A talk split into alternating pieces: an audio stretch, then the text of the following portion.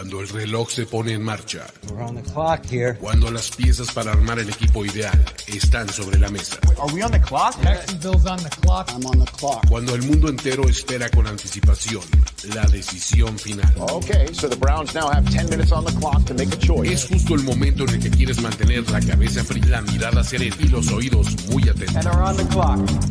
On the clock, on the clock. Primero y diez, primero y diez. El juego que solo unos pocos privilegiados pueden experimentar. Con Jorge Tinajero, con Jorge Tinajero y Luis Obregón, y Luis Obregón. On the clock, de primero y diez. Are now on the clock.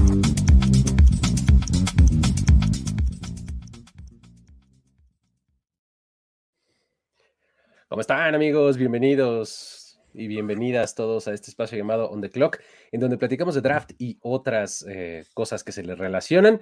El día de hoy vamos a estar eh, bastante eh, cargaditos de temas, hay buena cantidad de cosas que platicar. Vamos a estar platicando de las selecciones compensatorias, vamos a platicar de algunos pendientitos que nos quedaron del programa pasado y por supuesto le vamos a entrar al top 5 de receptores y también de tackles ofensivos. Así es que quédense, váyanos ahí dejando sus comentarios y demás para que en algún momento podamos leerlos y platicarlos. ¿va? Por lo mientras, voy saludando al resto de la gente que me acompaña por acá. Luis Obregón lo saluda, Diego Lozano y también Jorge Tinajero. ¿Cómo están? Bien, bien, como de costumbre, esperando que esto comience ya, este, porque bueno, On The Clock siempre es algo que nos apasiona, que, que nos estresa de repente por los compromisos que tenemos previos, pero estamos aquí listos para platicar con ustedes. Sí, yo estoy muy bien, estoy feliz de estar con ustedes. Eh, nada más quería agregar en una, en una jornada de dos días que ha sido, sobre todo para mí, muy especial porque eh, he estado leyendo libros sobre deconstrucción y sobre cómo nos debemos de construir los hombres, sobre nuestras ideas que tenemos arraigadas del machismo. eh, y nada más como una invitación para todos los hombres que nos ven eh, de deconstruirnos y mirar más hacia dentro de nosotros de cómo nos, cómo somos hombres machistas todos y cómo podemos cambiar y cómo sería una vida sin las mujeres que estamos, eh, que están al lado de nosotros siempre, con las mujeres que son importantes en el mundo. O sea, creo que sería completamente diferente y nada más poner un poco en contexto eso y un poco de conciencia en eso de, de, en esta jornada muy importante para, para generar para el mundo. Buenísimo, ahí está. Eh, recomendación, digo. tremendamente buena. Eh, ustedes saben lo que yo pienso también de eso, ¿no? Digo, pero bueno, eh, creo que otro día platicamos, eh, porque se nos pueden ir tres o cuatro horas al respecto. Pero bueno. E- Esto se- se deja de ser On The Clock, de verdad. Exactamente. Pero bueno, este, um, con eso ahora sí vamos a comenzar a platicar de temas de draft. A ver, el día de hoy, amigos, estábamos en, en la tarde ahí haciendo cualquier otra cosa, ya saben, sin importancia, así, ya saben, No me que digas se, rasca, de se rasca el ombligo, así, ya saben, así, a gusto, ¿no? Este, Sin importancia. estábamos ahí. y este, eh, pues estábamos reparando en todas las diferentes cosas que estaban sucediendo y de repente vimos comentarios en YouTube en el video anterior y dijimos, oye, hay cosas interesantes que la gente pregunta, ¿no? Y deberíamos de darle un espacio a esas, a, esas preguntas y a esos comentarios. Por ejemplo, el Fernando Martínez, que no sé si va a estar por aquí en vivo el día de hoy, pero eh, a veces está, pero lo que sí sé es que nos, nos ve seguido y siempre hace este tipo de preguntas acá bien deep cut, así de, "Mm", ¿no? Y tengan esta, ¿no? Y por ejemplo, en esta ocasión nos, nos pregunta o nos comenta Malik Cunningham de Louisville, es otro mariscal de campo que les faltó mencionar. Muy interesante. A ver lo que... eh, eh, ¿Cómo? Muy interesante. A ver. Lo veo ah, para lo tercera veo para ronda tercera o cuarta ronda. o. Muy bien. Este, am, Malik Cunningham, que también Javier Navarro nos lo trae a cuenta, ¿no? En otro comentario. Eh, ¿Qué opinan de Malik Cunningham? Malik, Malik Cunningham me gusta como una opción de coreback tardía. Saludos. A ver, contexto. Malik Cunningham, coreback de Louisville. Louisville. ¿Sale? ¿Cómo lo ves, Diego? Malik Cunning- Cunningham, ¿te gusta como un prospecto? ¿Qué piensas de él? ¿Cómo lo ves? No, no me encanta en general, o sea, creo que sobre todo lo que, o sea, obviamente para medir quarterbacks, normalmente lo que debemos hacer es ver cómo funcionan bajo presión y, y cuando tienen el bolsillo limpio.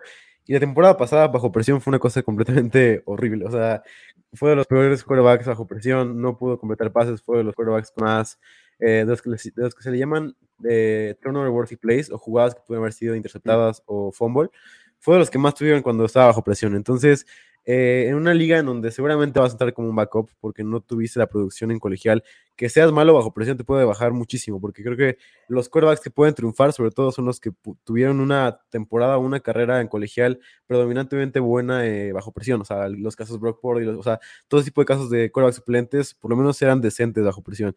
Y el hecho de que eh, sepamos que no va a ser bueno bajo presión, que toda su, toda su carrera fue eh, por lo menos debajo del promedio en eso, creo que preocupa, me preocupa a mí porque va a llegar a una situación donde seguramente si algún día juega, va a jugar en, línea ofensiva eh, mala, que seguramente no va a ser o sea, todo el esquema para él. Entonces, como lo era, como lo era en, en, Louisville, como era todo un esquema para él, creado para él. Entonces, creo que por eso me preocupa. No lo veo yéndose eh, o sea, a lo mejor se va en quinta ronda si lo va bien, pero no veo que sea una parte dominante de una ofensiva. Eh, eh, creo que lo de, lo de quinta ronda es, quinta ronda es benévolo. Exactamente, pues, este, optimista, ¿no? Sí. Este, pero justamente lo que mencionabas de que la ofensiva era hecha para él, también fue lo que me dio a mí de impresión, ¿no? O sea, como que todo va a girar en torno a las habilidades del coreback, ¿no? Jorge, ¿cómo lo ves? Sí, además es, es un tanto ansioso en la bolsa de protección, o sea, no tiene mucha paciencia y se recarga mucho en esta habilidad que tiene, que es muy buena para cargar el balón, o sea, eh, sale de la bolsa, avanza yardas por tierra y eso creo que es su mayor ventaja, porque en cuestión de brazo me parece que no es el más preciso ni consistente en sus envíos y de repente ves que tiene solo este, el hombre en lo profundo del terreno del juego y los deja cortitos, hace esperar de repente al receptor. Entonces, ah, eso no está bien visto. Entonces, creo que yo, yo, yo sinceramente creo que tiene potencial para ser undrafted eh, Malik Cunningham. Sí, es, este, es uno de estos, es uno de estos eh, um, quarterbacks que, pues, en una de esas avientas una bala al aire, ¿no? Así de, ah, pues venga, ¿no? sí pues, pero no, no mucho más que eso, ¿no? Sobre todo por su temporada pasada, que fue bueno. O sea, su temporada pasada fue, o sea, 2021 fue un buen año para él. Yo, por eso lo veía como un prospecto draft, o sea, que dicen como un equipo dice, wow, voy a enamorarme de sus trades y vamos a, vamos a mejorarlo, ¿no? Como todo GM cree que pueden jugar a cualquier jugador, vamos a mejorar a este jugador y puede ser un buen backup. A, lo mejor eso es lo que lo haría a un GM jalar el gatillo. Ahí están los traits, exactamente las habilidades que, que, y el potencial que podría tener, ¿no? Este, esta, eh, esta pequeña dinámica quisiéramos hacerla cada show. Entonces, amigos, si ustedes eh, están viendo esto en vivo o son de los que lo ven un poquito después, este, dejen un comentario ahí abajo, así de, oigan, ¿cómo ven tal jugador? ¿Esta situación les gusta o no? Eh, dejen ahí un comentario, una pregunta, lo que sea, y seleccionaremos algunas de las más relevantes y las comentaremos acá al inicio de cada programa, ¿va? Me gusta. Este, con eso vamos a pasar ahora a. Seguíamos nosotros en la lenta hoy en la tarde. Estábamos así, bueno, desquacerados, no saben a qué ¿no? Y este. y resulta que de repente nos, nos sorprendió el reporte de que la NFL anunció los picks compensatorios para el draft de NFL 2023. Un total de 30 picks. 30, 30 picks. Eh, básicamente lo que las rondas, las selecciones, las selecciones compensatorias hacen es agregarle prácticamente una octava ronda repartidita al draft, ¿no? Sí. Básicamente. Entre los highlights de, esto, este, pues San Francisco eh, obtuvo tres terceras rondas. Los Rams este, tienen con sus cuatro adicionales este, 10 eh, en total a lo largo de todo el draft.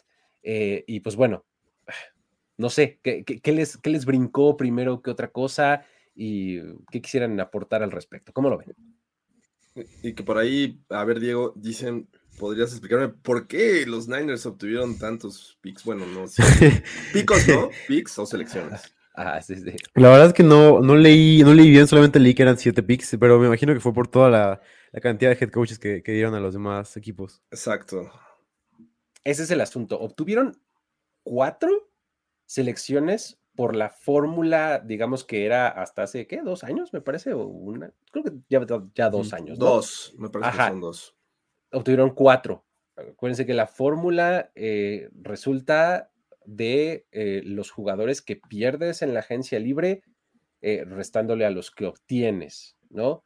Entonces ahí este, la diferencia, pues, son los, los picks que obtienes. Sin embargo, a partir de hace un par de años, insisto, eh, está esta como extensión de, la Rooney Rule, si quieres llamarlo así, ¿no? De si tú, digamos que exportas, por así decirlo, a un, a un coach que aumenta de eh, jerarquía en su nuevo equipo, eso se convierte en una eh, selección compensatoria para ti siempre y cuando este head coach o este coach o esta, esta persona pertenezca a alguna minoría racial, ¿no?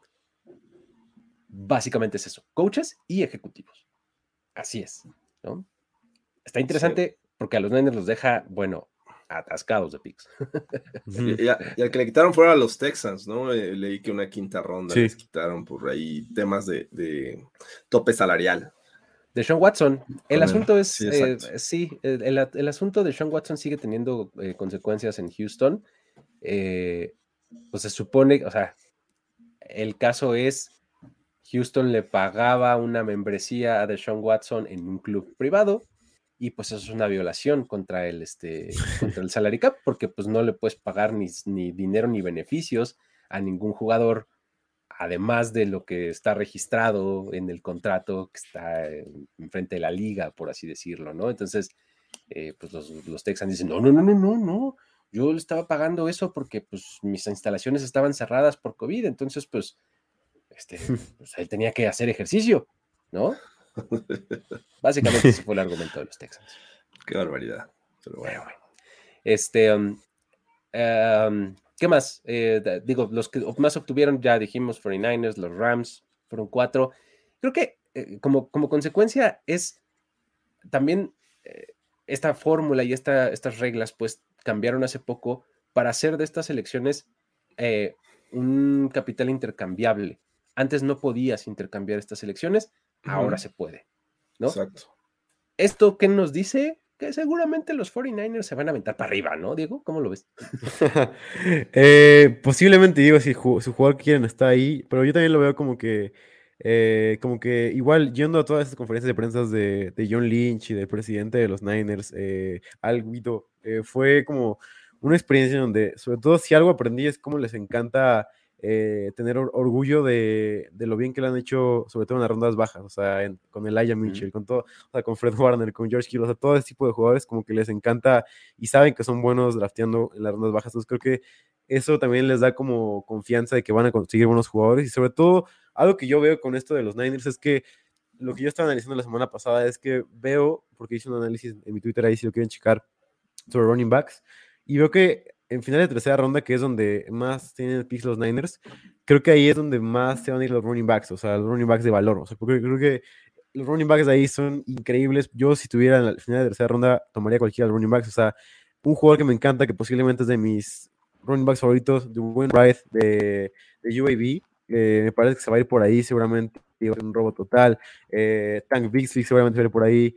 O sea, todo ese tipo de running backs son increíbles, se van a ir por lo menos en final de tercera ronda, porque hay muy buenos arriba, hasta Jamir Gibbs, y, o sea, creo que si algo van a hacer los Niners, creo que va a ser van a ir por un running back, porque Mitchell se lesiona demasiado y McCaffrey no lo quieren usar mucho. O sea, aparte, eh, algo que también quiero destacar de los Niners que no mucha gente sabe es que a Shanahan le dan una, una hoja de, de, en el medio tiempo, como de, de acarreos del equipo, y casi siempre le gusta tenerlo balanceado, o sea, que nunca, nunca le gusta que un running back tenga más que otro, por más que sea McCaffrey. Incluso eh, en el medio tiempo de un partido, no me acuerdo de cuál fue, sacaron un artículo que decía como, ah, le estamos dando mucho el balón a McCaffrey, vamos a cambiar eso. Y me parece una cosa increíble porque si algo hacían los Panthers mal, era darle mucho balón a, a, McCaffrey. O sea, porque la ofensiva se concentraba completamente en él y dejaban de lado a DJ Moore y no, no había como toda esa sinergia que había la temporada pasada con los Panthers, que funcionó bastante bien con DJ Moore y tenías armas, pero creo que sí, en conclusión, un running back de tercera ronda me parece que es lo que va a pasar con los Niners.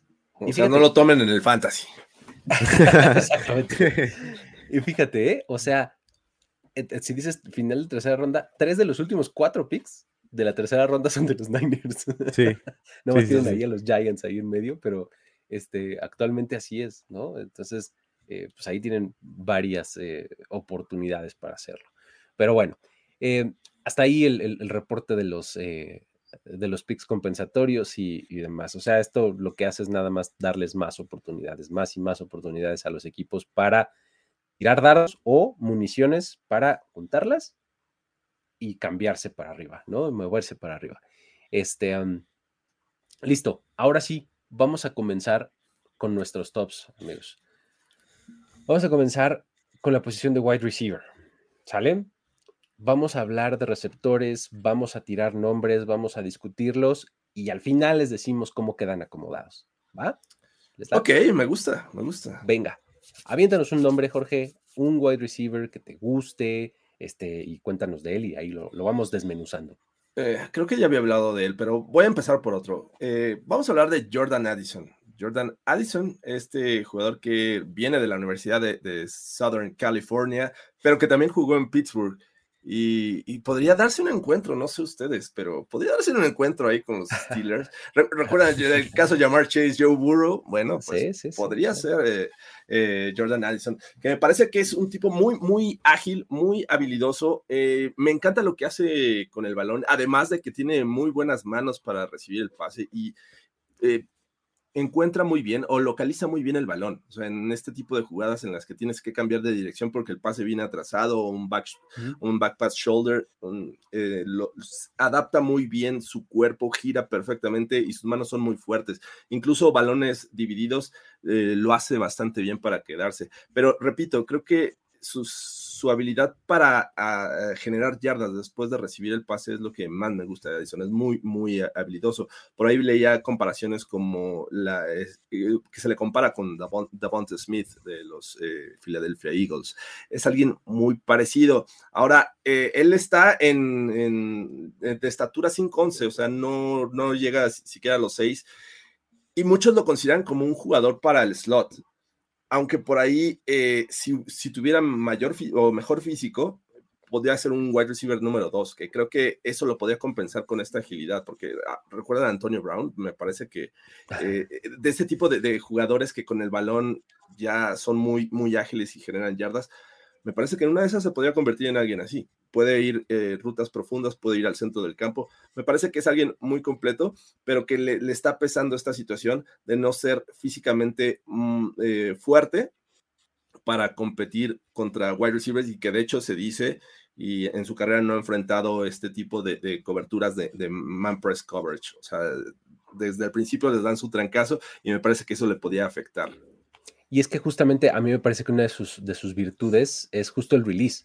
O sea, es muy sí. bueno en las primeras dos Por yardas agilidad. así mm, y sale, ¿no? Entonces, eh, creo que es, ahí es donde gana normalmente Addison, ¿no?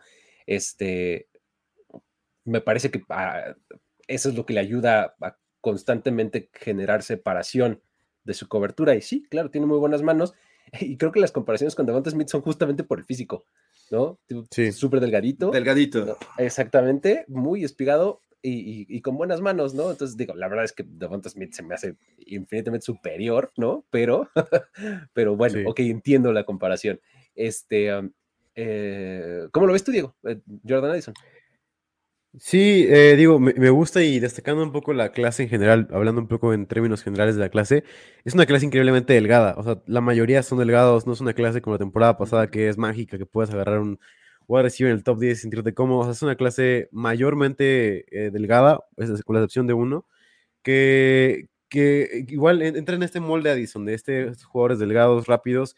Pero para mí, si algo tiene él y Jackson Smith Njigba, que hablaremos más adelante de él, si algo tienen los dos, es que seguramente se adaptarán más rápido a la NFL eh, que cualquier otro wide receiver de la clase. ¿Por qué? Porque ambos son buenísimos corriendo rutas, ambos son, eh, Sí. están listos para la NFL desde, desde ese tipo de, de cosas. El problema para mí con Addison es, sí está listo y seguramente va a tener buenos números fantasy, va a tener targets y va a estar listo para tener por lo menos 100 targets a temporada, pero el problema con él es que puede entrar en este slump de Deontay Johnson, de ser un wide receiver de posiblemente 17 millones al año o algo así, que sea un wide receiver 2, pero nunca puede ser tu wide receiver 1 confiable. O sea, va a ser un wide receiver 2 que sí va a tener producción diseñada, y sí va a ser tu wide receiver que le va a ayudar a tu quarterback a mejorar como lo hizo para Pickett, pero no va a ser este wide receiver 1 eh, que, rompe con todos los esquemas, que te ayuda a ganar partidos, sino es más un wide receiver que, que va ayudar en el primer año cualquier coreback que esté, o seguramente si lo traen en una ofensiva donde está con un coreback novato, o sea, si lo emparejan con un coreback novato, o si lo emparejan con un coreback que va creciendo, va a ser una muy buena idea porque va luego, luego a rendir, o sea, y posiblemente sea considerado como un wide receiver uno por lo mientras, pero poco a poco como va, como va creciendo, creo que el problema con él es que no le veo mucho cielo para él, o sea, creo que fuera de su, como tú dices, su release y la manera en que corre rutas, no hay nada más que eso para él. Ahí está. Muy bien.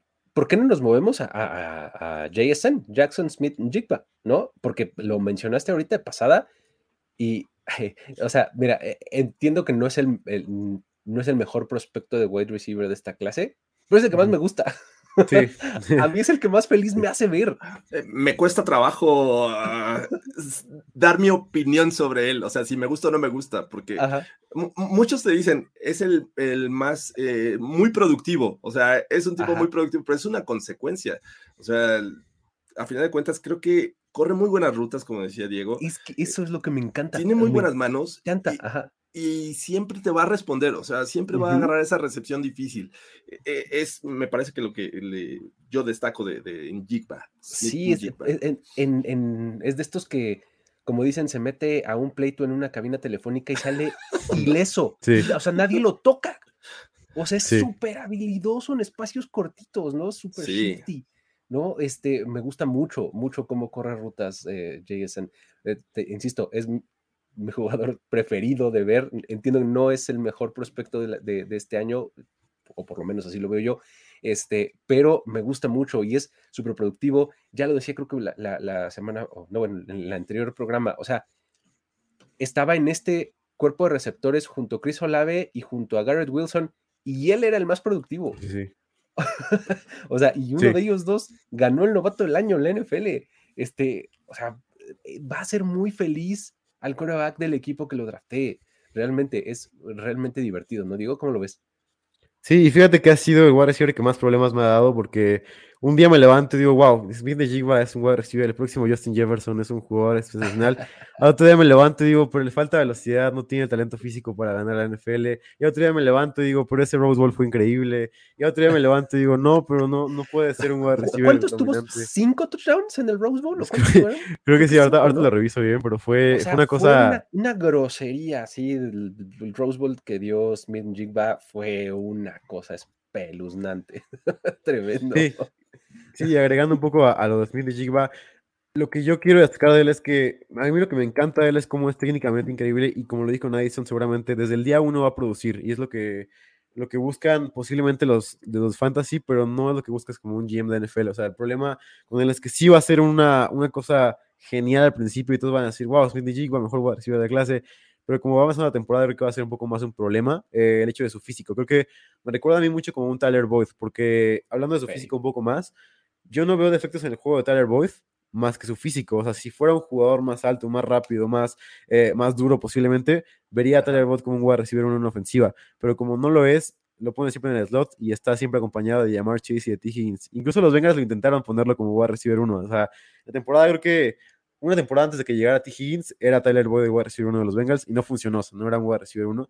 Para mí va a ser algo parecido con los Speed de Jigba. Creo que por su, por su falta de tamaño y de peso, eh, creo que le va a faltar, eh, le va a faltar ser para un wide receiver 1. Creo que siempre vamos a ver con un wide receiver del slot, pero eh, me parece que va a ser una parte importante de una ofensiva. O sea, sobre todo si tienes a tu, a tu wide receiver 1 y wide receiver 2 y le agregas un wide receiver 3, o sea, por ejemplo, los Jets, es un fit perfecto porque no tiene que ser mucho más que ser un wide receiver del slot. Así que por eso me gusta mucho Jackson. Sí, al riesgo que yo le veo a Smith Jigba es que haya estado rodeado de este talento que bien mencionamos de, eh, Ohio State y que por consecuencia las defensivas empleaban a sus mejores hombres eh, ante los otros wide receivers y no, no ante él.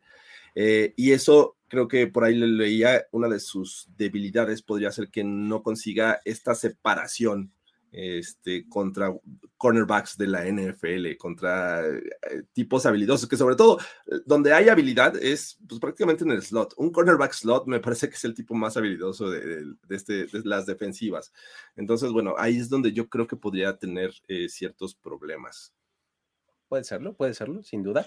Este, sí, es, es un tipo pequeñito, digamos, ¿no? Este, como decías, Diego, no necesariamente tiene el físico ni la velocidad ideal para ser tu dominante número uno, pero sí me parece que tiene un shiftiness, un cambio de dirección, unas manos buenísimas, ¿no? Pero bueno. y para el Rose Bowl fueron tres, tres touchdowns, eh, 336 yardas, 15 recepciones, 16 targets. fue de, videojuego. Muy bien, perfecto. Este, ah, muy bien. ¿Qué, otro eh, prospecto quieres eh, aventar, Jorge? Tú, eh, echanos a alguien. Vámonos por Quentin Johnson, ¿no? Venga, a ver. Que por aquí, aprovechando el comentario de Jesús Niebla, lo, saludamos, que dice que es una buena generación wide receivers. No sé, no estoy convencido que sea una buena generación, porque me parece que en cuestión de equipos que están buscando variedad, y esto me refiero a un wide receiver 1, wide receiver 2, hay muchos en el top que son slots, o sea, cantadísimos slots. Sí, sí. Y, y wide receiver 1 es justamente Quentin Johnson, que es un tipo que me parece que es la mejor combinación en cuestión de, de físico, de habilidades atléticas, velocidad eh, para la posición. O sea, si tú buscaras a alguien en esta generación con las características que, ideales, y bueno, cerca de ser ideales, pues creo que tendrías que hablar de Quentin Johnston. Pero eh, el tema con él es que pese a toda esta velocidad, la forma en, que corre las rutas, me parece que eh, tiene una limitante que es la, variedad en las rutas que corrió en TCU. O sea, eh, fue muy limitado. Si lo pones en el día uno a correr diferentes tipos de rutas en la NFL, me parece que puede encontrar algunos problemas. Sin embargo, creo que se puede apoyar y recargar en su físico, su velocidad. Es, eh, pues, para mí es el mejor prospecto, creo, y creo que podría ser este, para mucha, mucha gente que está analizando el draft. Muy bien, ahí está Quentin Johnson. ¿Cómo lo ves, Diego? Sí, nada más respondiendo rápidamente a la pregunta de Esteban Romero. Eh, físicamente nos referimos a la falta de, habilidades como, como de freak que tiene Quentin Johnson. O sea, por ejemplo, el salto vertical que tuvo Quentin Johnson, para poner un poco más en contexto de Quentin Johnson, 40.50 pulgadas, es una cosa de locos lo que puede saltar. Igual el salto longitudinal fue de los top 3, top 5 de wide receivers. O sea, es, es una cosa inmensa lo que puede hacer Quentin Johnson, sobre todo físicamente domina por completo. Entonces creo que es lo que quieres en un wide receiver, es lo que quieres eh, tener. O sea, creo que para mí tiene el cuerpo de un T. Higgins, el cuerpo de un Mike Williams, eh, sobre todo cuando lo ves jugar. Yo cuando lo vi jugar por primera vez dije, wow, este es un Mike Williams, porque cómo puede bajar el balón 50-50, cómo puede aventarse y caer como un costal de papa siempre. Eh, me parece que es un jugador muy parecido a Mike Williams y, y si para mí su suelo puede ser, puede ser un jugador así, puede ser un jugador eh, que si no sea un wide receiver uno, posiblemente una ofensiva, pero si tienes a tu wide receiver delgado que te puede ganar como en la parte corta del campo, no es necesario que seas un buen corredor de rutas, o sea, el tipo puede ser a la DK Metcalf un, un puro corredor de rutas verticales y ganar siempre, y todo el mundo va a hablar sobre él, porque para mí hay pocas cosas que no te pueden gustar, y creo que si algo no te gusta de él, su técnica, sin duda alguna, y creo que por eso hubiera, sido, hubiera sido malo que se hubiera ido la temporada pasada en el draft, porque se hubiera ido posiblemente finales de primera ronda inicios de segunda, pero para mí en, en esta clase, en donde hay, todos son minis, él es eh, el único diferente de la primera ronda y para mí por eso, por el tamaño y por cómo puede ser un wide receiver uno, para mí por eso puede, tiene que ir en, como el primer wide receiver seleccionado. Es, es, una gran medida esta que acabas de, una gran referencia, pues la que acabas de dar, es este muchacho que creo que para todos es el, el mejor valorado, para todos nosotros por lo menos, este, si hubiera ido tarde en una de esas, tarde en la primera, una de esas temprano en la segunda, ¿no? O sea, así está un poco eh, esta, esta clase de, receptores, ¿no? Es una, muy buena medida. Pues sí, es, eh, es un tipo, además, súper rápido, ¿no? O sea, long strider, ¿no? O sea, pasos largos, este, bien, o sea, la verdad es que eh, también es, divertido de ver porque justamente, o sea, lo ves por todos lados, o sea, no nada más en, en, las diferentes profundidades del campo, sino en las diferentes alturas, ¿no? Se levanta mucho por el balón, este, aterriza bien, gana yardas después de la atrapada, o sea, creo que es bastante eh, completo el más, por lo menos, de, esta clase, ¿no? Este, um, ¿Qué les parece? Diego, aviéntanos uno. Tú no nos has echado a alguien. A ver. Va, venga. Eh, yo quiero hablar sobre Josh Downs, que es mi wide receiver favorito posiblemente eh, en conjunto, ¿sabes? O sea, me parece que cómo puede ganar es algo increíble. O sea, Josh Downs de North Carolina, wide receiver, eh, me parece que es increíble. Sobre todo es un jugador pequeño, sin duda alguna, pero había preguntas sobre qué tan rápido puede, podía ser, había preguntas sobre qué tan físico podía ser, y el tipo fue al combine y tuvo 4.48 segundos y demostró lo rápido que puede ser. Eh, y me parece que su rol, obviamente, como todos los que están en esta clase, excepto Quentin Johnson, es en el slot. O sea, no hay nada más que eso. Pero Josh Downs, como, para mí, cómo te puede ganar y sobre todo eh, cómo puede ser tan bueno con sus pies, me parece que es la, la gran diferenciación con todos los wide receivers, porque puedo decir que está ahí arriba con Jackson Smith de Jigba corriendo rutas. O sea, ¿cómo puede eh, en el primer paso ganarte, ganarte el uno contra uno? Me parece muy similar a Davante Adams, obviamente con sus dimensiones guardadas.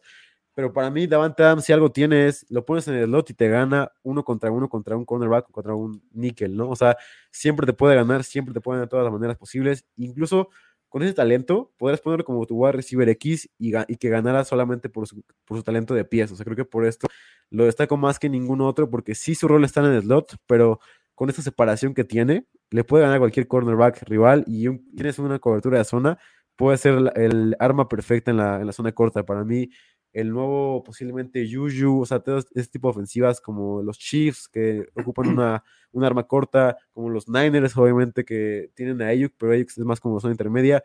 Para mí, eh, en cualquier ofensiva que, que, le guste tener armas cortas, que, que corran dos cortas, para mí Josh Downs es un jugador, mucha gente no lo ve así, pero yo sí lo veo como primera ronda. Wow. mucho. Y es que, ¿sabes qué? Creo que el, eh, esto que mencionas de, cómo gana con el, con el release, ¿no? O sea, con los primeros uno o dos pasos, este, lo hace bien peligroso en zona de gol, contraintuitivamente, ¿no? O sea, un tipo chiquito, dices, no, bueno, o sea, está bien difícil. Pues, o sea, en dos pasos creó la separación y acomodó su cuerpo de manera correcta para que llegue el balón en donde tiene que estar touchdown. O sea, a mí me, me llama mucho la atención eso de, este, de Downs, ¿no? O sea, de cómo, cómo, lo, pueden, cómo lo puedes utilizar de esa manera, ¿no? Para generar el touchdown en, zona corta o para convertir ese tercera y cuatro, ¿no? O sea, tercera, cuatro, seis, ¿no? así. Es tu hombre. sí, y agregando tu argumento, el tipo juega mucho más grande de lo que es, o sea, el tipo salta y, gana unos contra unos y puede, o sea, creo que sobre todo por eso me gusta, es pequeño, pero juega como si midiera 6-1, 6-2, o sea, creo que es lo que más me gusta de él. ¿Cómo lo ves tú, Jorge? A, mí me, digo, en, cuestiones de, de, qué necesito en una primera ronda, creo que busco en un wide receiver versatilidad, que te pueda atacar diferentes zonas. Me, gusta Josh Downs, pero me parece que en, este, en esta situación, ustedes lo han hecho notar, es un tipo para rutas cortas. Eh, no necesariamente le vas a lanzar largo y sobre todo que también una de las cosas que adolece es eh, llevarse estos balones divididos o competir físicamente contra eh, cornerbacks que o safeties que va a encontrar en la NFL. Entonces, ese es mi tema con Josh Downs. Y sin duda, a, mí lo que me encanta es este tipo de cambios de velocidad, porque a veces, no, sé si lo han visto, empieza como trotando y, pum, pum, pum, vámonos, ya, crea separación. Eso me encanta y como bien dice Diego, es un tipo perfecto para, para el slot, de, de esos que les gustaba, les gustaba a Tom Brady y a Bill Belichick, eh, que aprovechan rápido, vas por dos, tres yardas y lo consigues. Pero sí tengo este tema, no sé si, eh, digo, Diego lo, lo, pone tal vez en primera ronda, yo creo que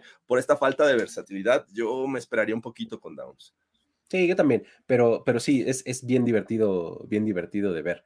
Este, otro que también está padre cuando uno está viendo eh, tape de Boston College, es Safe Flowers, ¿no?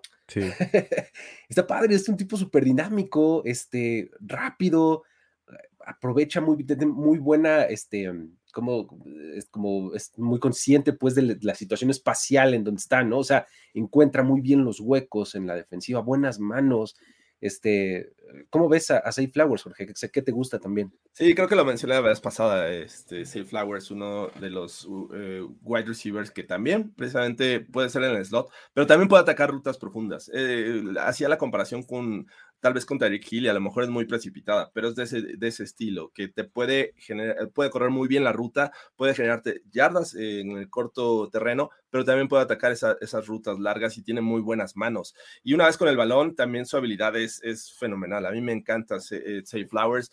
Eh, desafortunadamente, eh, por esta situación, y repito, son muchos slots, me parece que va a tener una mm, eh, alta competencia en este draft para, para ser drafteado, pero a mí me encanta lo que hace eh, Safe Flowers, en, este, bueno, como prospecto y lo que te puede aportar, no necesariamente eh, como Downs, en el sentido de que solo es terreno corto, él creo que puede tener ese plus. Es que justo, antes de, que nos platiques cómo lo ves tú, Diego, justamente me parece que al haber justo tantos jugadores que pueden estar en el slot, creo que la diferencia va a estar en quién pueda hacer un poco más que eso. Exacto. ¿no? Y creo que Safe Flowers es uno de ellos, ¿no? Ahora sí, ¿cómo lo ves tú, Diego? Sí, digo, me encanta, sobre todo como ustedes mencionan, su velocidad, cómo puede ser un jugador eléctrico, cómo puede ganar después de la recepción eh, y sobre todo cómo puede ser bueno en profundidad, me parece algo increíble. Cómo puede ser una de estas big play threat, por, justamente por lo que tú mencionas de que no lo puedes tocar en una cabina telefónica, para mí en él es donde más entra este significado, por cómo puede ser como una cosa increíble lo que, lo que puede generar, sobre todo después de la recepción, ah, como evadiendo tacleadas, o sea, todo ese tipo de estadísticas avanzadas como de eh, más tacleadas evadidas, más tacleadas forzadas fallidas, todo ese tipo de cosas, es muy bueno en eso. Mi problema con él es la, un poco la historia de los wide receivers gimmicky que les llaman, o, como de como este tipo de wide receivers que en el colegial los ponen como a hacer jet sweeps y a, ganar en, en jugadas diseñadas para ellos el problema con ellos es que ha salido muy mal para ellos en general, primeras rondas. Jalen Rager, Kairo Stoney, Rondell Moore, que fue segunda ronda, pero aún así, o sea, todos estos wide receivers que incluso eh, veíamos a Nicole Harman que se fue en segunda, temprano en segunda a hacer este tipo de cosas. Eh, todo este tipo de wide receivers, la verdad, me, me, conflictúa porque han sido, si algo he visto, John Ross, igual hablando sobre otros wide receivers, claro. esos wide receivers rápidos que son diseñados en su, en su colegial para hacer un arma gimmicky, o sea, creo que no ha salido nada bien, o sea, pocos han pegado. O sea, es un hit rate muy, muy bajo de wide receivers que los coordinadores ofensivos dicen, sí, a él lo voy a hacer mi arma ofensiva, te va a mover de un lado para otro y va a ser increíble por su velocidad. Casi nunca funciona. Para mí es el único problema con él. Creo que como fue tan diseñada su, ofensiva en, la, en, en Boston College, creo que puede ser un problema en la NFL que lo pongan a correr rutas normales y no sea tan fácil como lo, como lo era. Y viendo la historia me preocupa bastante esto. Muy bien, ahí está. Em, que aventamos unos dos, tres nombres más, tal vez acá, digo, en los comentarios han, mencionado varios también interesantes, ¿no? Este, por ejemplo, veo el comentario de Jonathan Hims, ¿no? Que dice, ¿qué opinan de Jalen Hyatt? Jalen Hyatt es un tipo que creo que tiene el big playability, ¿no? O sea, es muy rápido, alto, que puede ganarte en el territorio profundo. Tiene el problema de la ofensiva de Tennessee que vamos a comentar una y otra y otra vez. Es una ofensiva que simplemente no se traslada a la NFL, ¿no? O sea, sus receptores se alineaban casi casi pegados al sideline, ¿no? Así, súper abiertos para aprovechar cada pulgada del terreno de juego, ¿no? Y este, pues simplemente era go route y pues bueno, tiene su mérito ganarle el corner, ¿no? Pero este, lo hace bien. Aparte del slot. Además, exactamente. el slot. Y, tiene, eso sí, tiene manos seguras y puede hacer atrapadas, este, o sea, puede rastrear bien el balón, ¿no? O sea, no necesariamente siempre el pase eh, llega exactamente a tus manos y él tiene la habilidad de rastrearlo en el aire, ¿no? Eh, ¿cómo, ¿Cómo lo ven ustedes? Yo, yo es eh, uno de los que traigo ahí en, mi lista porque precisamente eso te aporta Hyatt. Claro. Me parece que es velocidad, me parece que te puede jugar en slot, pero también no desconoce estar pegado al sideline. Eh, sabe atacar eh, los huecos de la zona, eso, eso me gusta mucho de, de Hyatt. Y bueno, la versatilidad que también te aporta en el juego terrestre, porque es un tipo que tampoco desconoce el, el hecho de la jet sweep y que pase por rápido y se este, y genere yardas por tierra. Así es que eh, a mí me gusta, no es de los más eh, eh, pequeños, considerando y hablando de, este, jugadores para el slot. Entonces creo que físicamente no hay tanto riesgo como otros. Entonces a mí, me gusta mucho Hyatt. Buenísimo. ¿Cómo lo ves tú, Diego? Yo, estoy un poco bajo con él, en verdad. No me gusta mucho. eh, creo que sobre todo lo que tú dices de la, de la ofensiva de Tennessee me hace dudar muchísimo, porque me parece algo parecido al- a, lo de Safe Flowers, que, o sea, el, el promedio de profundidad de targets de los wide receivers del slot en la NFL es como de 10 a 11, a 11 yardas. El tipo hacía eh, promedios de 30 yardas por partido en- desde el slot, algo imposible de hacer en la NFL. Los wide receivers de slot no corren rutas verticales, no, no pasan en la NFL porque simplemente los safeties son increíbles en la NFL, no son como, como lo son en el colegial. Y no hay esas ventanas tan grandes. que- Exacto, no hay ventanas tan generan. Entonces, no, una vez que le quitas eso a, a Jalen me deja muchas dudas porque no, no veo creatividad en, su- en sus rutas, no veo cómo gana después de recepción, o sea, es de los wide receivers que menos yardas de recepción tienen en, la- el colegial. O sea, sí su temporada fue muy buena y le ganó el Biletnikov, pero no, o sea, toda su temporada, su, pro- su pro- su producción en 2020-2021 fue muy baja justamente porque no estaba diseñada la ofensiva para él. O sea, cuando le diseñaron la ofensiva fue cuando produjo a este nivel alto, pero yo no veo cómo sea incluso un jugador de... De primera ronda no lo veo, incluso de segunda me, me cuesta un poco ponerlo en segunda ronda. Buenísimo. Ahí está. ¿Qué, qué, eh, unos uno o dos nombres más y nos vamos a los tackles o qué hacemos? O ya Ah, nos va. vamos ¿Cómo, de cómo plano al andamos de top tiempo? y Es que ya estamos en 40 minutos. Sí, caray, ese es el problema. ¿Qué te parece si revelamos el top? Y, y Y- que nos dejen de quién quiere que hablemos la- el- al inicio del siguiente video. Perfecto. En los venga. comentarios. Eh, venga, venga, por- eh, pongamos entonces cómo, cómo tenemos acomodados eh, los tops eh, de cada uno de nosotros. Más o menos Venga, eh, empezamos por Diego, ¿va? quedaron así. Venga. Diego tiene a Quentin Johnson de TCU, Jackson Smith Jigba eh, de Ohio State en el 2, Jordan Addison en el 3, Josh Downs de North Carolina en el 4 y Say Flowers de Boston College en el 5. Como ya nos lo decía, fuera, sáquese su Jalen Howard, Jalen Hyatt. sí. No sean así Sí. con mi Jalen. ja- eh, Este, Jorge, tú tienes mismo número uno, mismo número dos, mismo número tres y Sí. mismo número cuatro. No, no, no, cuatro. Cuatro eh, no. Ahí, ahí Ah, no, no, estamos- estamos Está claro, estás eh, Say Flowers y Jalen Hyatt en el 5. Ok, Así es. Perfecto. Muy bien, ahí está la adición de Jalen Hyatt. Y yo tengo mismo número 1 y 2. 3 está bien. también, ¿por qué demonios? Si no el 4. Cuatro conmigo, Igual que sí.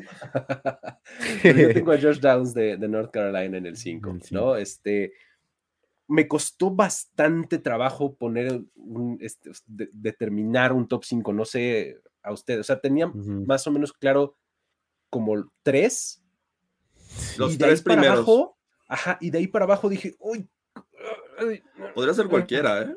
O sea, sí. Eh, y repito, creo que es una. ah, está muy eh, poblado este, esta región después del top 3 de, de slots. Y dices, ay, ¿a quién pongo? Pero pues la verdad, Sí. o, o sea, no veo mal que hayan puesto a Josh Downs.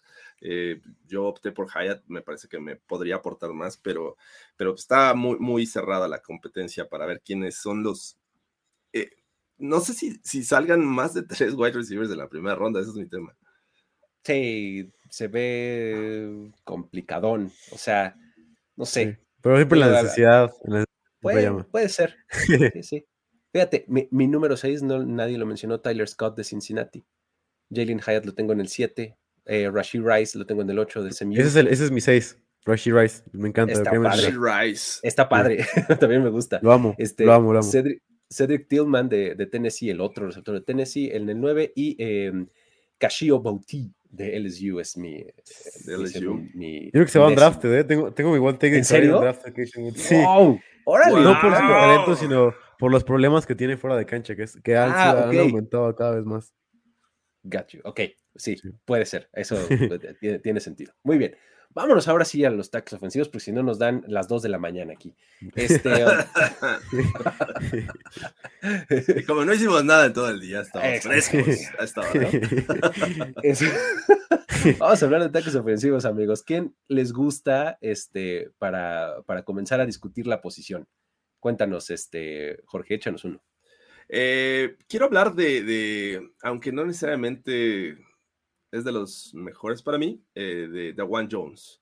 Es este tackle que es una mole, mide 6'8, rebasa los 2 metros sin problemas. 374 libras que deben de ser como que 160, cercano a 160 kilogramos. Imagínate eso, sí, sí está gigantesco. Es, es brutalmente eh, tremendo físicamente. Eh, en cuestión de habilidades, eh, ahí es donde me parece que empieza a, padecer un poco, porque eh, el peso me parece que le, le afecta un poco en la movilidad, en la destreza de pies, pero se apoya bastante bien en su extensión de brazos. Eh, parece que lo van a, este, le van a dar la vuelta, pero con el brazo que, extiende es suficiente para. eso los alcanza empujar. y tiene una técnica que eh, de esas eh, que le quieren poner las manos en el pecho, nada más se las quita y los defensivos se caen. O sea, es impresionante las veces que vi que los defensivos están tratando de, hacerlo a un lado y nada más con que les dé el manotazo, con esa fuerza es los neutraliza.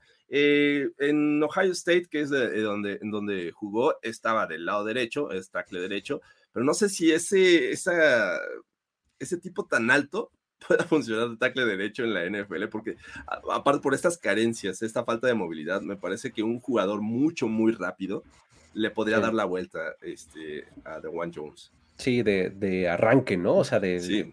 sí, sí, primer paso, exactamente. Sí, ¿cómo lo ves, Diego? Sí, digo, si alguien ha estado en el barco de The One Jones, ha sido yo, he sido yo.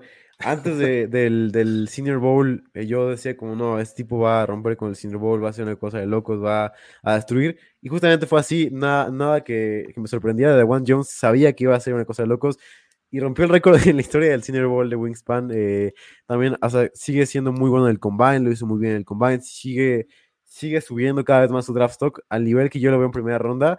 Eh, para mí su, su, problema obviamente es la técnica y el problema también, otro problema grande es las lesiones que tienen los tackles de ese peso. O sea, vemos a Mekai Beckton que no funcionó. Eh, todos estos tackles que son muy, muy pesados con los tobillos, casi nunca pueden manejarlo.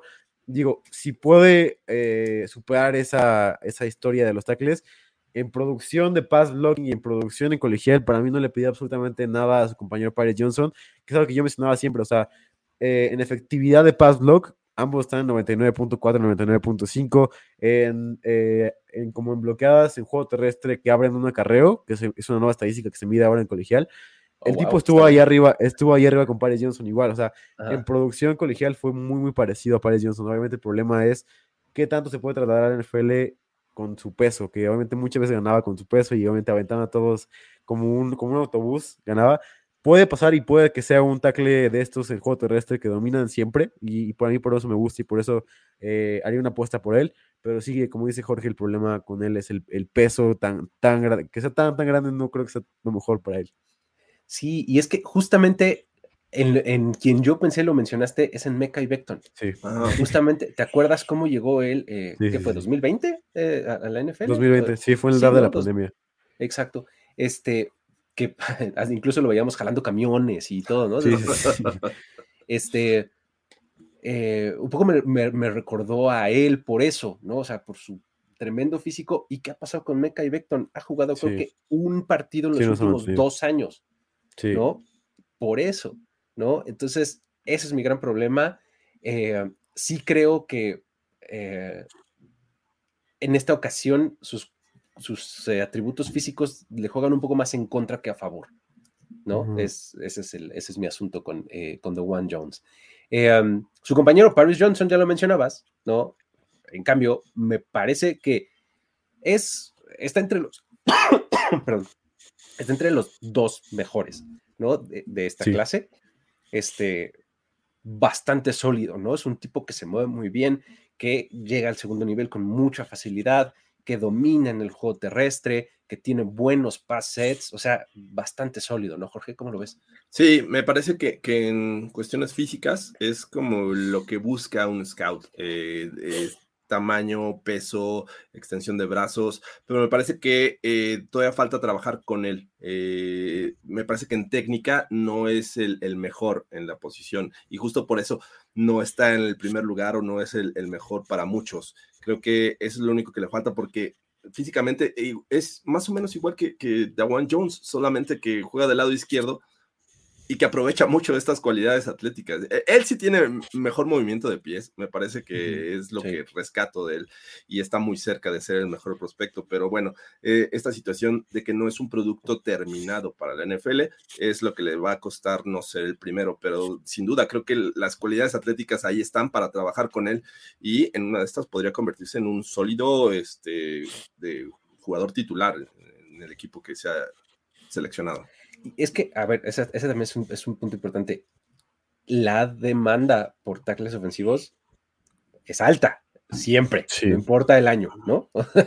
siempre es alta. Entonces, eso muchas veces termina como jalando para arriba a estos prospectos, ¿no? Entonces, en una de esas, Devon Jones, en una de esas, todo, bueno, no sé si todos, varios de los que mencionaremos a continuación, van a salir temprano. Eh, la, eterna, la eterna discusión de, ok, no es tan talentosa esta clase de esta posición, entonces empiezas a tomarla rápido. Dámelo rápido, no me lo vayan a ganar, ¿no? ¿Cómo ves a, Johnson, este Diego? Sí, Johnson me encanta y es el tipo de tackles que ha funcionado últimamente en la NFL. Ves a Tristan Wirfs en, en, Tampa Bay, ese tipo de jugadores atléticos que se diferencia con Mekai Beckton, que igual tienen videos bastante cool, pero de manera diferente, ¿sabes? Porque Weirs veíamos un video que es súper viral, saltando en una alberca con sus piernas increíbles. Es algo muy parecido con... Sí, sí, sí. es muy parecido, muy, muy parecido con Paris Johnson, que eh, si algo es, es un atleta. El tipo puede haber jugado otros, deportes y ganar. O sea, por eso a mí me encanta, ¿eh? porque es de los nuevos tackles atléticos increíbles, como Mailara, como todos los tackles que, que me parecen ganado últimamente en la NFL. Es este, ese tipo de jugador que va a ganarte una y otra vez. Lane Johnson, Darius o eh, incluso el mismo Andrew Thomas, el Atlético, o sea, todo ese tipo de jugadores. Para mí, por eso su suelo es bastante alto. Sí va a tener problemas en, en Pass Pro, o sea, para mí puede ser eh, que empiece la temporada como la empezó. Eh, como la empezó el tackle Ike Mekonu, como la empezó Ike Mekonu, pero ir mejorando poco a poco y sobre todo ser una parte importante del juego terrestre. creo que para mí por eso es lo, lo, que más me gusta del juego terrestre, para mí va a dominar una y otra vez y sobre todo decir un equipo como Tennessee que ha sido eh, muy, muy mencionado el, el, draft, el draft pick de, de Paris Johnson a Tennessee. Me parece que si esto pasa, va a ser un fit perfecto porque van a correr una y otra vez y Paris Johnson va a ser, no, no va a sufrir demasiado con, a diferencia de que si se va a un equipo que pasa mucho balón, ahí es donde se puede ver un poco eh, impactado por, por sus deficiencias, deficiencias, en Pass Pro. Perfecto. Ahí está. Eh, nos seguimos con, con quién será, con, con el rey. Venga, fíjate. sí. Eh, no, no, no, nos habíamos puesto de acuerdo, pero se sabe, amigos.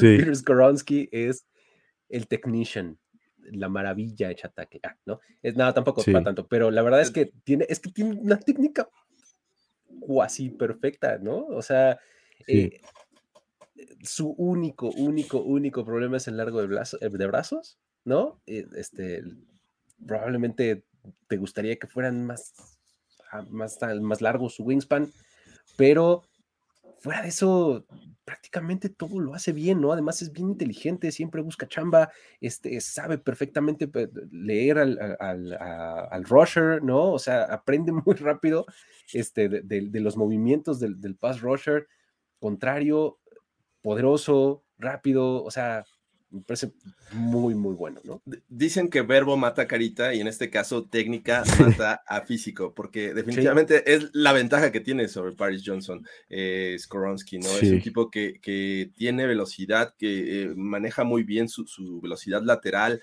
eh, reacciona eh, si, el, si el pass rusher va hacia el centro, lo sabe ajustar bastante bien. la verdad es que hace mucho que no veía un, tackle tan técnico como lo hace Skoronsky. y, pues la verdad es que es su, mayor ventaja, porque tú buscas idealmente al menos que un tackle o un tackle izquierdo tenga 6'5, ¿no? Él, está un poquito abajo de eso. Eh, está apenas arriba de las 300 libras. Entonces, e, esa es la desventaja que yo le veo a Skoronsky, porque por el otro lado, la verdad es que lo compensa muy bien con la técnica. Buenísimo. ¿Cómo lo sí. Sí, a mí me encanta, por eso le dije, es el rey de la clase de tackles, es, es una cosa de locos. Para mí se va dentro del top 8 de este draft y es eh, obviamente diferente porque son diferentes posiciones, pero eh, no sé si se acuerdan de Chris Humphrey, cómo era eh, saliendo del draft. O sea, el tipo era perfecto, o sea, no, no había una falla. Obviamente, centro Chris Humphrey y ahorita es el mejor o de los mejores centros de, de la NFL ahorita actualmente. Eh, pero veíamos en Chris Humphrey que era perfecto como prospecto, no tenía debilidades, era técnico, ganaba en el juego terrestre, ganaba en Pass Pro, tuvo producción en colegial, o sea, todo, todo era palomita, palomita, palomita.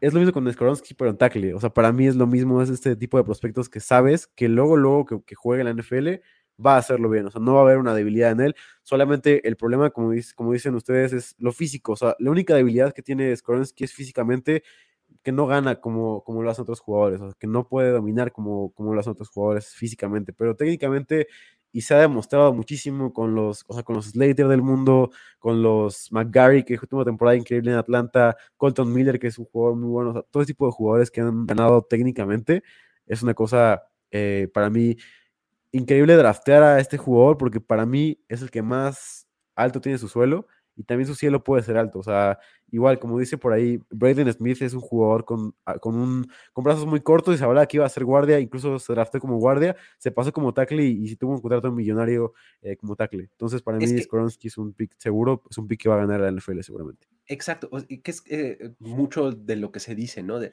bueno, pero seguramente lo van a mover a guard. Si lo mueven a guard, va a dominar en la posición de guard. O tackle derecho, o sea, no le veo problema. va a dominar de tackle derecho. Sí. ¿No? Y eventualmente se van a dar cuenta que donde lo pongan va a ser un buen jugador, ¿no? Así, así es Pierce Koronsky. Este, ¿qué? Nos vamos con eh, quién? Eh, Diego, tú nos, nos has dicho a alguien, venga, de tackles. Venga, voy a mencionar a un, a un jugador que me gusta bastante, creo que se va a ir en mediados de primera ronda, por ahí, y es Broderick Jones. Lo menciona por ahí Andrés y me parece que es un jugador bastante interesante. Me gusta mucho lo que puede hacer. Eh, tiene sobre todo la explosividad para ganar el juego terrestre, que es algo que, le gusta mucho a los, a los GMs ahorita. Cómo puede ganar con, su pura fuerza de, cuerpo Broderick Jones, que creo que se vio también en el combine cómo, cómo se puede hacer esto. Eh, bueno, y también como las medidas en general, o sea, las medidas de cómo pesa, cómo mide, todo ese tipo de cosas. Para mí es un jugador seguro de primera ronda. Igual que, como, como lo dije o sea, gana físicamente en el juego terrestre por su mentalidad, que cómo puede, eh, cómo puede ganar y cómo puede decir, yo voy a, yo voy a hacer el tackle que te va, que te va a tirar al, suelo, yo voy a hacer el tackle que te va a dominar, y como que se mete en la, y varios rivales lo han mencionado de él, se mete la cabeza de ellos y, sigue y sigue y sigue, es de estos trash talkers que, que que son, que son como que ganan el NFL. Igual Trent Williams, vemos highlights sobre, sobre él y siempre está hablando con el, con el edge rusher rival, así como, ah, te voy a dominar, te voy a dominar. Siempre termina haciendo, así que eh, sobre todo en juego terrestre y, en Pass también Roderick puede ser un pick, un pick perfecto en general eh, para ganar y para luego, luego ser bueno. Sí, eh, el, cuando sale de trampa o cuando lo utilizan en un screen, uf, o sea, porque el tipo, además de que es bien rápido, es como dices, o sea, se encuentra alguien en campo abierto y sale volando el que está enfrente de él. O sea, es muy rápido eh, eh, en campo abierto, bastante eh, físicamente poderoso. Llega al segundo nivel muy rápido, con mucha facilidad. Este, realmente es un tipo que, puede dominar pronto en la NFL, en un esquema justamente en donde se priorice el ir hacia enfrente, ¿no? O sea, en, donde, digamos, vamos a ser los agresores, ¿no? O sea, no necesariamente de este tipo de línea ofensiva en donde es medio zone blocking y vamos a esperar a ver. No, no, no, no, no. Es hacia adelante, hacia adelante. Ese es el tipo de jugador. Como Atlanta. Eh, exactamente, que es, que es Broderick Jones, ¿no? Eh, ¿Cómo lo ves, Jorge? Sí, es, es el tipo más eh, atlético de, me parece, de estos que estamos mencionando y posiblemente de, su clase, porque es muy rápido, su trabajo de pies me gusta. esa agresividad puede jugarle a favor y en contra en ocasiones. Eh, porque sí, es de esos tipos que van y quieren destrozar. Hay una jugada que, a mí me, encantó de él, donde van dos jugadores defensivos hacia él, uno se va hacia el interior, lo empuja y el otro va este, por el otro lado y con el otro brazo, ¡pum! Eh, o sea, a los dos los saca de combate por un instante y eso hace que el coreback salga de, la bolsa de protección. Eh, desafortunadamente no, es, no tiene tanta experiencia en college y bueno, este, One year starter. Y además la técnica tampoco es algo que le favorece, o sea, toda tiene que trabajar en su técnica. Todo esto que estamos eh, diciendo bueno es gracias a, sus condiciones atléticas y físicas. Entonces, bueno, las aprovecha, las aprovecha bien, pero no es el ideal. Así es que, bueno, a, mí me gusta mucho, me gusta, pero sí tiene sus, detalles. Exactamente. Creo, o sea, que, para mí estos que mencionamos son los que podrían ser titulares casi que desde el año uno. No sé si ustedes tengan a, alguien más que digan, este de inmediato, a ver, venga, ¿quién? ¿Quién yo, sí tengo, eh, pero bueno, ¿lo aviento? Sí, sí. Venga, venga.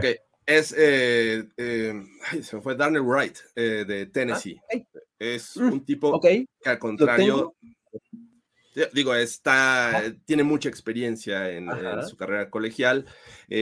además, creo que también año tras año siempre se ha visto un progreso en su técnica. es alguien que me parece que el año pasado estaba leyendo que no, no permitió un solo sack que es algo también importante, es muy bueno protegiendo eh, el balón, así es que, eh, digo, al, coreback, así es que a, mí me gusta eh, Wright como para una opción ahí este, bajo el radar al final de la primera ronda, así es que empieza el, auge ahí de querer agarrar tackles en la primera ronda. Tiene, tiene también la, a su favor la cualidad de la versatilidad que jugó de los dos lados de la línea de, este, Tennessee, ¿no? Este, ¿Sabes qué, qué, me pasa con él? Que de repente es muy eh, como medio tieso en, sus, de, las piernas, o sea, es fuerte, pero si no está en posición ideal, le cuesta mucho trabajo o, doblarse o reacomodarse para recuperar su bloqueo. Eso como que digo, ah, me, me apaga un poquito con él, pero me parece también un muy buen prospecto. ¿Cómo lo ves, Diego? Sí, digo, eh, sacando lo bueno de él es obviamente la experiencia que tiene, o sea, cómo ha jugado muchísimos snaps, en, o sea, cómo fue siempre titular, jugó en todos lados y además de que físicamente es un freak igual, o sea, eh, cómo puede ganar con poder, o sea, por cómo pesa y por su altura, gana siempre con poder y eso siempre es muy, muy bueno, o sea, veíamos a Trevor Penning eh, temporada pasada con los Saints ganar siempre en juego terrestre, pero a mí algo que me preocupa bastante y que yo soy uno de los, de los GMs que, bueno, de las personas que si fueran GMs, eh, lo que haría sería en la posición de la de línea ofensiva, creo que lo que más ha tenido correlación con buena producción en la NFL ha sido una buena producción en colegial.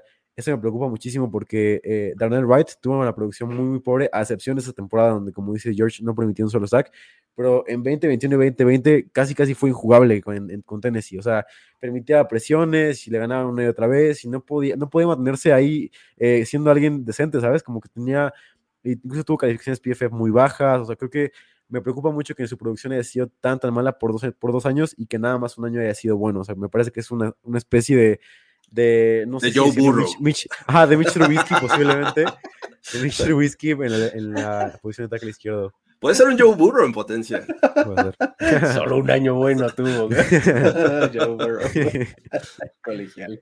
Este, muy bien. Oye, eh, um, tenemos, hay, hay, también por ahí eh, este prospecto de Oklahoma, ¿no? Antonio Harrison. Me encanta. Es, es justo esto, otro de estos prospectos que ves la mejora, ¿no? 2021 eh, contra 2020 dices, oh, perdón, 2021 contra 2022 dices, bien, o sea, se ve que el echaste ganitas, ¿no? Eh, estuvo mejor. Este, me parece que es un tipo con pies bastante ágiles, eh, tiene muy buena agilidad, justamente al contrario que, que, que, Wright, muy buena capacidad para recuperarse, para moverse, para recolocarse en posición ideal para hacer eh, la bloqueada, ¿no? Eh, lo que me preocupa más, más, más de él es que de repente no lo veo muy enganchado con el juego. O sea, de repente se toma demasiadas jugadas libres. Es muy inconsistente de repente. Es muy inconsistente. de repente juegazo, de repente nada. Por un ah". momento te dicen, no, es un tipo que protege muy bien el balón, pero de repente va muy parado y, lo sacan de, balance, lo, derriban. Dices, caray, no, o sea.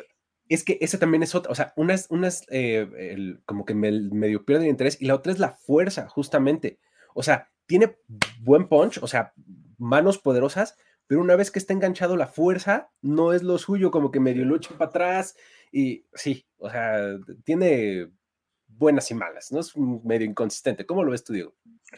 Sí, digo, a mí me encanta sobre todo por lo físico y lo, sobre todo lo ágil que puede ser, cómo puede moverse. Para mí, sobre todo en una liga, eh, obviamente viendo tendencias otra vez de, NFL, y una liga donde los tackles que se pueden, que pueden jugar counter zone o que pueden jugar zona, zonas hacia afuera, creo que sobre todo en una liga así, por eso Anton Harrison, para mí muchos equipos lo quieren y para mí seguramente está alto en los bordes de los equipos, porque dicen, wow, las ofensivas de los Niners, la ofensiva de los, de los Ravens, la ofensiva de los Falcons fueron de las mejores en el juego terrestre. Yo quiero una ofensiva así como coordinador ofensivo. Yo quiero un tackle que se pueda mover alrededor de la ofensiva, que pueda ser rápido y que pueda ganar el juego terrestre. Y para mí, Harrison cumple con las tres características. Para mí, por eso es el número 5 de esta clase. Eh, tengo un dilema porque obviamente fue 5A y 5B con otro jugador que me parece increíble, que se llama Bergeron, que si quieren lo hablo rápidamente, pero nada más para tocar con, para terminar con él me parece que sobre todo por, las, por cómo la liga se está, se está yendo, me parece que por eso Harrison es un pick de primera ronda. Em, hablando rápidamente de Bergeron, que, que en verdad me encanta. Es de Syracuse, es un jugador que me ha gustado cada vez más. O sea, creo que cada vez, conforme más lo veo a Matthew Bergeron, más me gusta. Sí lo veo posiblemente colándose, como tú dices, en la, primera ronda, si es que un, equipo prioriza eh, sobre todo cómo puede, cómo puede ganar, cómo es un, es un, tackle que está construido como un Tyrant, o sea, este tipo de tackles atléticos que tiene además la técnica para ganar como tackle izquierdo, cómo puede jugar bajo control, cómo tiene experiencia además en una clase donde no hay mucha experiencia eh, y demás. Y sobre todo, lo que más destaca él es su producción. O sea, sí tuvo la experiencia como, como, como, el, como Darnell Wright, pero él, a diferencia de Wright, los por lo menos dos años y medio jugó muy, muy bien. O sea, obviamente su primer año fue malo, pero dos años y medio fueron muy, muy buenos, posiblemente top 25 en la, en la nación. Y sobre todo por eso lo destaco, porque ganó siempre, prácticamente siempre, eh, protegiendo su quarterback. Y creo que donde más gana él es en esquemas que vayan hacia adelante, en esquemas de gap. Para mí, eh, creo que la manera en la que puede ganar de diferentes maneras lo hace ser mi 5B. O sea, para mí los mi 5A Harrison y 5B Bergeron porque me parecen dos jugadores sensacionales. Buenísimo. ¿Hay alguien que nos esté faltando de los que tengas en tu lista, Jorge? ¿O, me parece que no, pero me gustaría hablar un poquito de, Cody Mauch, que este, lo mencionaron en, los comentarios. hace rato Diego hablaba de, estos tackles ofensivos que son del estilo atlético, que recargan más en, su atleticidad o en sus condiciones atléticas este, que en la técnica. Y me parece que Mauch es muy parecido a ese, o encaja en, este, en esta descripción. Un, un tipo Len Johnson que de hecho creo que Mauch eh, llegó a North Dakota State eh, siendo un end y de ahí tuvo que eh, empezar a, jugar como liniero ofensivo. Es muy rápido, es habilidoso para su posición, sabe salir muy bien al segundo nivel, encontrarse a los linebackers, pero de repente por su altura y porque no, me parece que no ancla bien las, las piernas, de repente lo, echan para atrás, y es lo que me parece que le cuesta trabajo. Y aparte la extensión de brazos no es, no es lo, ideal, me parece que ahí es ah. donde lo podrían dominar. Hace rato Aaron Moya preguntaba que si había alguien que hiciera, que fuera como tipo este, eh, Queen Miners o algo así. Pues bueno, en el Senior Bowl, Cody Mauch acá roqueó la, la ombliguera, ¿no? O sea, se levantó hasta acá. Además, un tipo particularísimo en su look, porque es cabello rojo, pelo largo y sin dientes frontales. Sí. o sea, Cody Mauch me encanta, me encanta. Y, aparte sonriente, no, no, le da pena salir con su sonrisa. No, no, no. Y dice, no, no, no, a ver, pues es que, creo que leí, ya no me acuerdo bien de la anécdota, pero leí la anécdota de lo de sus dientes, justamente en algún lugar. algo así le pasó, como que eh, se le rompieron, eh, no, no se le cayeron totalmente, sino se le rompieron y eventualmente dijo, a la fregada, no voy a estar gastando en implantes y demás, ni tampoco voy a estar gastando en, peluquerías, entonces pues me voy a dejar el pelo largo, la barba y me voy a quedar sin dientes, ¿no? increíble, Cody Mouch. Pero bueno, ahí está, eh, gran anécdota. Sin dientes frontales, ajá, tal cual, sin dientes frontales. Tú, ahí, échale una goleada, Cody Mouch. Eh, y lo vas a ver en el Senior Bowl, así con, con el jersey hasta acá arriba de la, de la Sí. ¿No? Y, este, y sí, sin, sin dientes, tal cual. Padrísimo. Pero bueno, este. ¿Qué? Eh, ¿Revelamos ahora sí el top 5? Vamos a revelarlo, muchachos. A ver, ya estoy aquí, estoy en los. Acá está. Vamos con el de Diego. Venga, ahí está Peter Skoransky, Paris Johnson Jr., uh, The One Jones de Ohio State, Broderick Jones de Georgia y Anton Harrison. Ya nos dijiste que el otro es Matthew 5-20, Bergeron. ¿no? Matthew Sí, Bergeron sí. de Syracuse. Ahí está. Sí. Eh, um, siguiente tenemos a Jorge con mismo 1 y 2. En el 3 tienes a Broderick Jones de Georgia, Darnell Wright de Tennessee en el 4 y Dewan Jones de Ohio State en el 5. Perfecto. Y el mío tiene también en, en el 1 a Peter Skoronsky y a Johnston en el 2. Broderick Jones está en el 3 igual que tú, Jorge. Darnell el Wright cuatro. también en el 4, nada más que mi cinco, Anton Harrison de Oklahoma. ¿Sale? Ahí están nuestros eh, top 5 wide receivers, tackles ofensivos.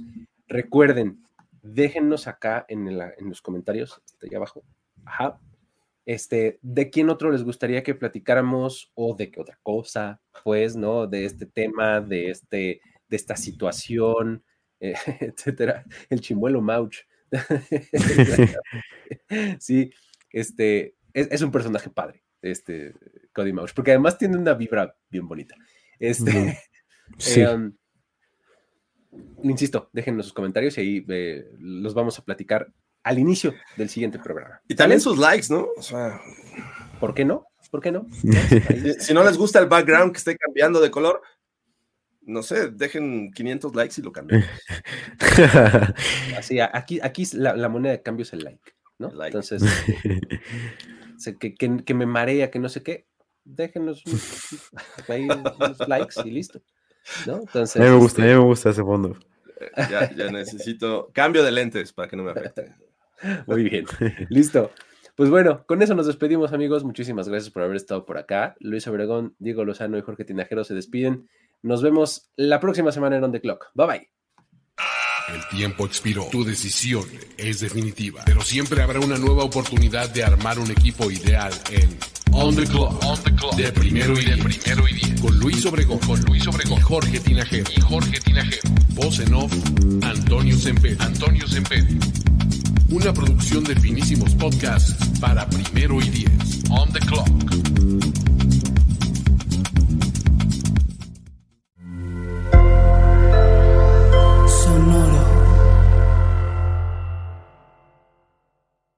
Our kids have said to us since we moved to Minnesota, we are far more active than we've ever been anywhere else we've ever lived. Moving to Minnesota opened up a lot of doors for us. just this overall sense of community, of values that, you know, Minnesotans have. It's a real accepting, loving community, especially with two young kids. See why CNBC ranks Minnesota number four best state to live and work.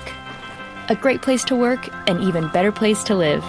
ExploreMinnesota.com slash live. When you need mealtime inspiration, it's worth shopping Kroger, where you'll find over 30,000 mouthwatering choices that excite your inner foodie. And no matter what tasty choice you make, you'll enjoy our everyday low prices, plus extra ways to save, like digital coupons worth over $600 each week. You can also save up to $1 off per gallon at the pump with fuel points. More savings and more inspiring flavors make shopping Kroger worth it every time. Kroger, fresh for everyone. Fuel restrictions apply.